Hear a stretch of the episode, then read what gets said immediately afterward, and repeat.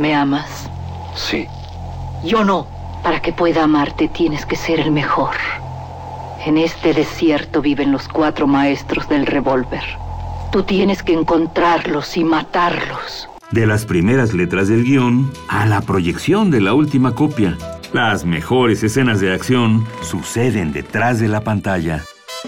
Porque ahí donde ves yo antes era rico de a madre. ¿A poco? No más que, hijo, no veas que me gasté la feria. Una parte, la neta, me la gasté parrandas, desmadre, viejas, pedo. ¿Y la otra parte? No, es así, me la gasté a lo pen... Radio UNAM y la Academia Mexicana de Artes y Ciencias Cinematográficas presentan Toma 46. El cine en voz de sus creadores.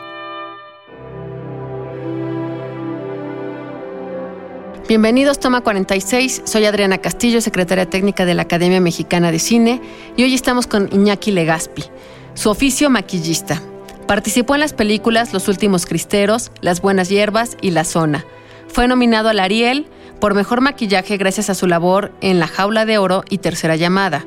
También fue ganador del premio en 2008 por darle vida a los fantasmas de la película Kilómetro 31. Iñaki, bienvenido. Muchas gracias, Adriana. Pues entremos directo.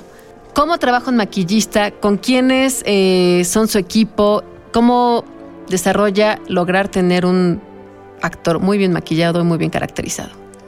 Pues eh, básicamente, eh, de ley tengo que tener una mano derecha que es una persona de peinados, peinado y un poquito de peluquería, corte de pelo, que actualmente tengo una persona que es Itzel Peña. Ella eh, ya también trabajó como diseñadora en la película González. Eh, ella también pues, le entra un poquito al maquillaje y todo eso. Ella ha sido un poquito mi mano derecha, pero pues sí, necesito yo trabajar siempre con un peinador. por lo regular lo pido. Eh, de ahí en fuera, conforme las necesidades van creciendo para una película, si ya empiezo a tener trabajo de taller, ¿qué quiere, ¿qué quiere decir que ya tengo trabajo de taller?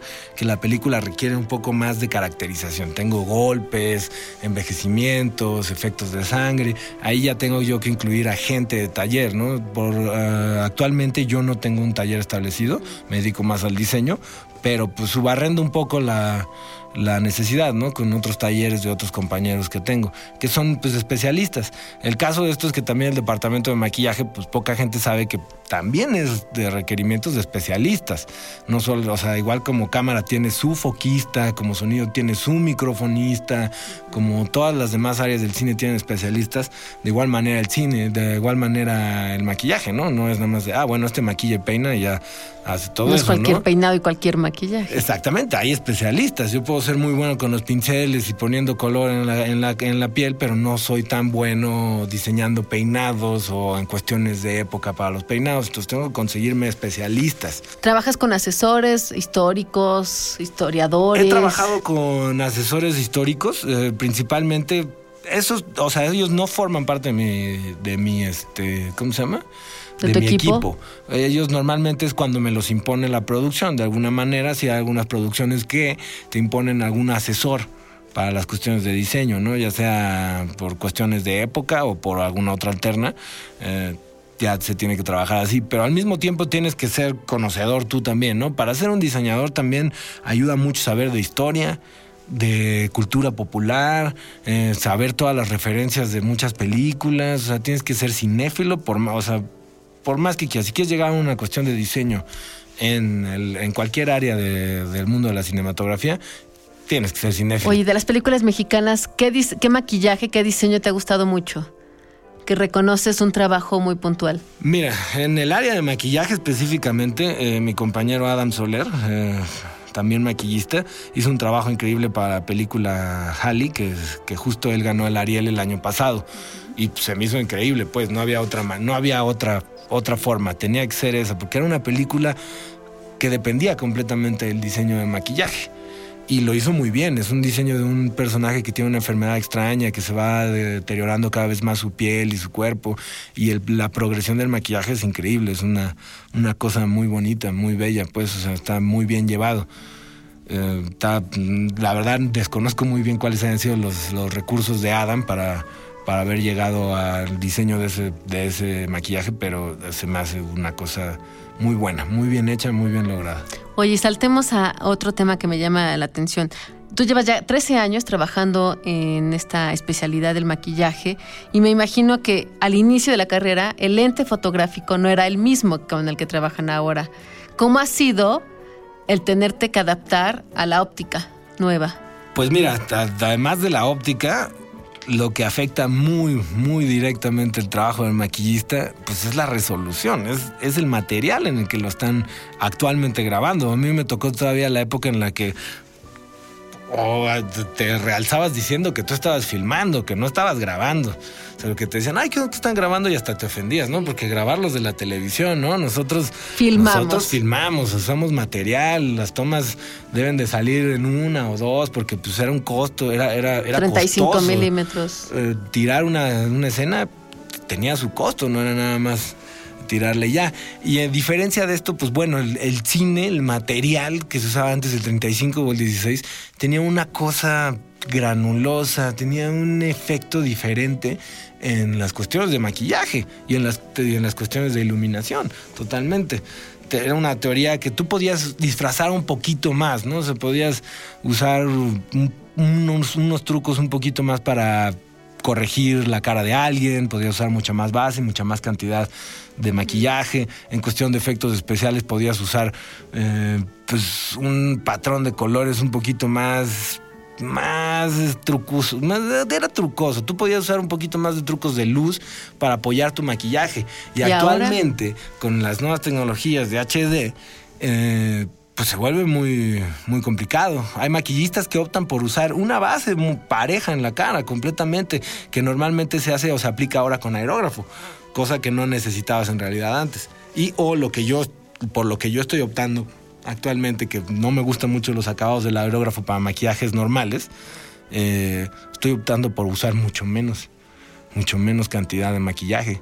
Si se alcanzan a ver un poquito imperfecciones de la cara o de la piel, las pues las dejo pues dentro del diseño, porque prefiero que se vea más humana la cara a tratar de cubrir y cubrir y cubrir, porque eh, y cubrir mucho porque de repente se ve, pues. ¿Y los, los eh, maquillajes, eh, los aceites o los colores son los mismos o tuvieron que cambiar? Las tecnologías han avanzado. Ahorita se supone que todo lo que tienes que usar de polvos, antes eran em, polvos de base aceite de castor, de otros materiales, pues, que eran un poco más pesados, pero eran duraderos justo para los para eh, las largas jornadas. Para que para largas jornadas fueran más, más duraderos, pero pues sí em, emplastaban un poco. Ahora con el HD ya no puedes estar usando esa misma cantidad de maquillaje. Una de dos, o reduces la cantidad que estás usando o usas las tecnologías de HD.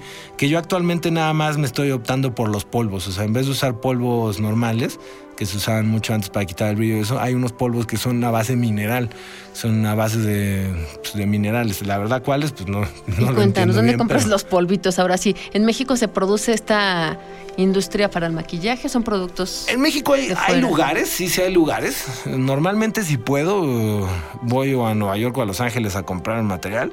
Pero en México hay lugares, hay una tienda para belleza que ya llegó a México que se llama Sephora eh, no estaba aquí, era el lugar a mí donde me gustaba comprar las cosas de, beauty, de belleza o de correctivo.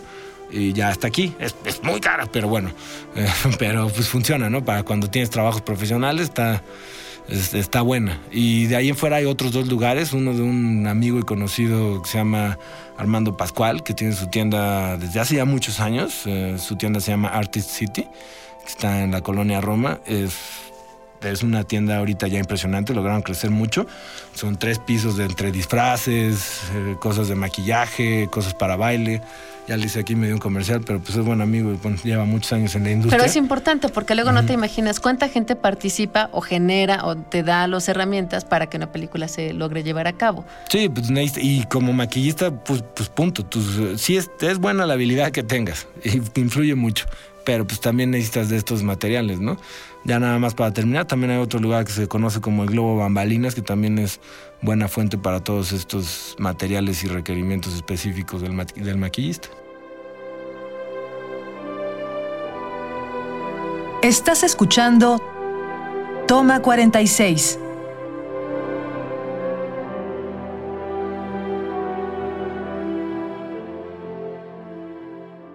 ¿En qué tipo de película te gustaría trabajar? ¿En qué tipo de película me gustaría trabajar? Mm, pues este soy muy fan de del género de, del horror, ¿no? Sí, desde niño me gustaba mucho el horror. Soy muy fan de Peter Jackson en sus primeras películas, o sea, cuando él empezó como un director gore que trabajaba películas de muy bajo presupuesto, pero pues muy creativas, con muchos efectos creativos. Me gustaría trabajar quizás en películas así, un poco más este, independientes, pero pero con ganas de retomar estos efectos visuales de antes, ¿no? Yo soy quizás un poco nostálgico, pero me gustaba mucho la época de los 70s y los 80s en cuestión de los efectos visuales. Porque hoy en día casi todo lo que es efecto visual se resuelve con una muy buena calidad de fotografía y con un muy buen trabajo de, de CGI, ¿no? O sea, la mayoría de los efectos y monstruos que vemos hoy en día en el cine hollywoodense o asiático pues pasan mucho por este proceso. Y yo extraño mucho el, trabajo, digamos, de Jim Henson en sus películas como Cristal Encantado y Laberinto. Mm, películas como esas me encantarían. Hasta operar los puppets y los muñecos me gustaría mucho. Pero ya es una cultura quizás un poco. ¿Cómo definirías el efecto visual para que la gente cuando va al cine entienda pues efecto visual es cualquier cosa que sepamos nosotros como espectador que no pueden filmar, ¿no? Desde una explosión hasta un personaje al que le sacan el ojo, o sea, cosas que físicamente no podemos, no, no se puede arriesgar a hacer, ¿no? O sea, efectos de violentos en algún personaje de una historia, eh, poner a un monstruo de, de dos pisos de altura, eh, todo eso es lo que son efectos visuales, ¿no? Todo ese trabajo de cosas que físicamente no podemos llegar a ver. Y o en cuestión de películas extranjeras y algunas veces aquí en México, pues ese, ese, tipo de trucos, ¿no? Para que puedas hacer ver a un personaje en una ciudad devastada cuando en realidad pues ya lo haces en computadora o antiguamente con una proyección. Este, esos son los efectos visuales. Es justamente el, el truco que hace que, convencer. La magia surja. Esa que, que, convence al espectador de esa ilusión de que algo que no podrías ver en la vida real está pasando. ¿Y cómo te definirías a ti como maquillista? ¿Cómo defines el oficio? ¿Cómo defino el oficio? Mm, pues sí me defino más como por una onda de, de diseñar. Yo actualmente más, un poquito más como un diseñador como un mediador entre los requerimientos de producción, o sea, hace todo el movimiento de lanas, el, el desarrollo de una idea desde el guionista hasta el director y hasta una persona que lo pone en práctica, ¿no? que crea un personaje. En realidad yo me veo más como eso, como un, como un diseñador de personajes. Pues muy bien, Iñaki, pues muchas gracias por estar aquí en Toma 46 y iremos a ver tus próximos proyectos. Gracias, Adriana.